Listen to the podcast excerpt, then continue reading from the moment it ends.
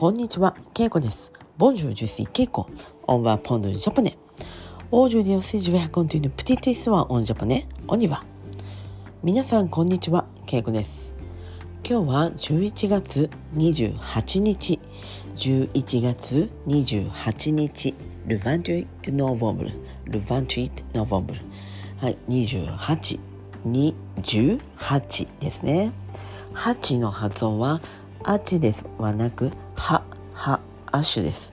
アッシュをぜひ発音してください。発音ね、ポノス。これもはです。これがね、結構みんな難しいと思います。はい。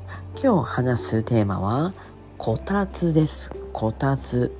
こたつっていうのはね、まあ簡単に言うともうあったかいテーブルです。簡単に言うとね皆さんは見たことがありますか？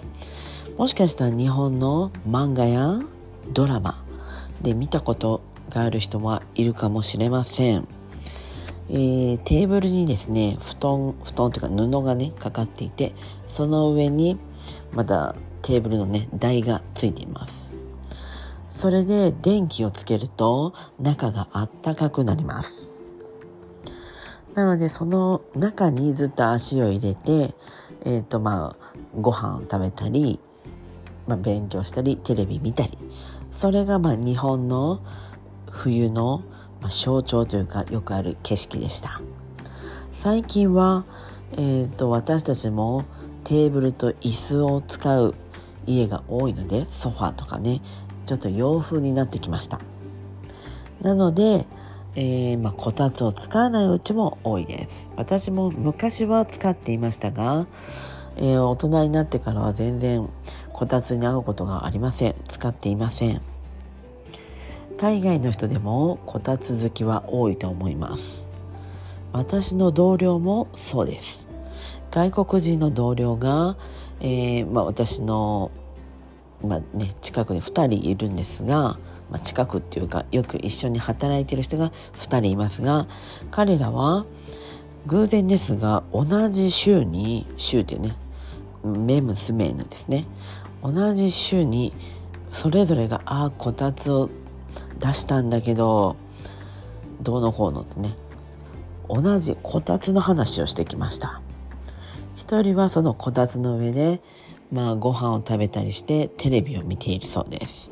もう一人は、まあ、パソコンを置いてそれでまあキーボード打って、まあ、ちょっとパソコンを使うのにそのこたつをよく使っているようです。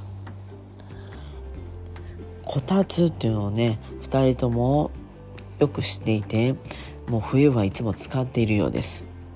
日本に来ても2人とももう6年以上ですかね。長くなるとそういったこたつも当たり前のように、ね、冬に使っているようです。こたつっていうのはね子供の時私は冬の時よく寝ていました。こたつにね足を入れているとあったかくて気持ちよくなって寝転んでしまいます。寝転んでテレビを見ていたら自然に寝てしまいます。だから冬のまあ、景色といえばこたつに入りながら寝る。それがまあなんか冬の思い出という感じです。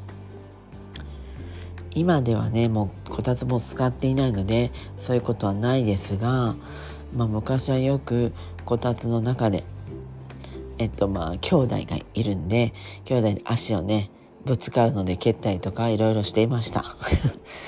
やっぱりねこたつって言っても狭いんです小さなテーブルに家族がみんな足を入れるのでね結構当たります。でなんか冷たいものとかあったらねこたつの中に入れて温めたり、まあ、例えば洗濯物タオルが冷たくて乾かないとかねちょっと温めたいっていう時にこたつの中に入れたりしていました。あとはよくこたつにみかんとか言ってこたつの上でみかんを食べる。それがよくね冬の日本ではよくあることです。冬にはよくみかんを食べます私たちは。よく売られています。そしてこたつに猫といて猫もこたつが好きというふうに言われています。あったかいので気づいたらこたつの中に猫が入っていたりそういったこともよくあります。皆さんは日本のそういったこたつって使ったことありますか？もしくは日本に来た時にえーとまあ、使ってみたことありますか？体験したりもしくはホテル旅,、えーと、旅館とかそういうとこでこたつを体験したことはありますか？すごく気持ちいいと思います。他にも日本のものだというとまあ布団とかね。布団も有名ですね。えっ、ー、と私のフランス人の知り合いも布団を買ったとかいう人がいました。あとはもうね畳とかね。ちょっと日本のものを生活に取り入れてる人は結構いると思います。皆さんは何か日本のものを取り入れていますか？はいということで今日はこの辺で。今日はこたつの話をしました。はいでは皆さんさようなら。メッシ僕オーバー